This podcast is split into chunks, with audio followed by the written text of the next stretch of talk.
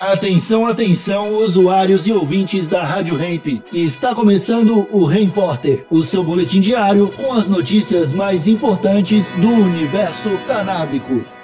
Agora com a palavra, Marcos Bruno. A farmacêutica paranaense Prate Dona Duzi recebeu nesta segunda-feira mais duas autorizações sanitárias da Anvisa para vender novas concentrações do seu óleo de canabidiol. A permissão foi publicada no Diário Oficial da União e permite a venda em farmácias do Brasil de dois novos produtos, um de 20 mg por ml e outro de 50 mg por ml.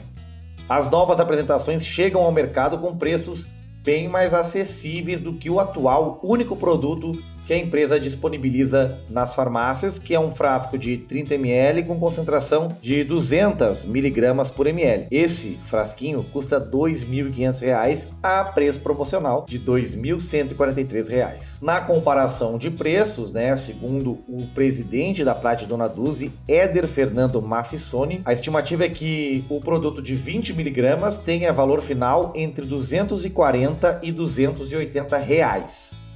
De acordo com Mafissoni, a previsão é que os novos produtos já estejam disponíveis em até duas semanas nas farmácias brasileiras. Lembrando que pelo menos outras três empresas aguardam a autorização sanitária da Anvisa para a comercialização de produtos em drogarias. São elas a Nunature, Belker e Verdemed. Uma quarta empresa teve pedido negado pela Anvisa.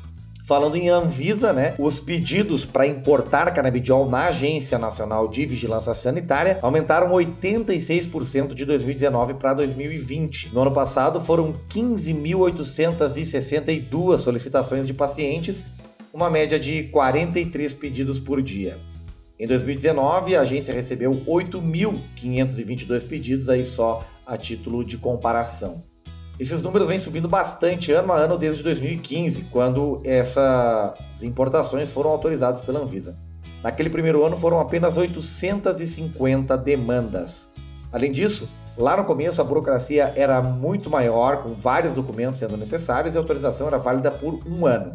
Hoje, basta uma receita e o documento vale por dois anos.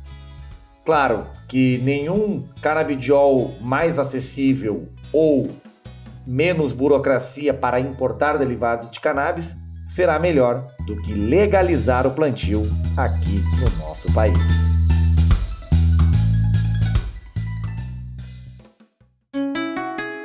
Rádio Hemp.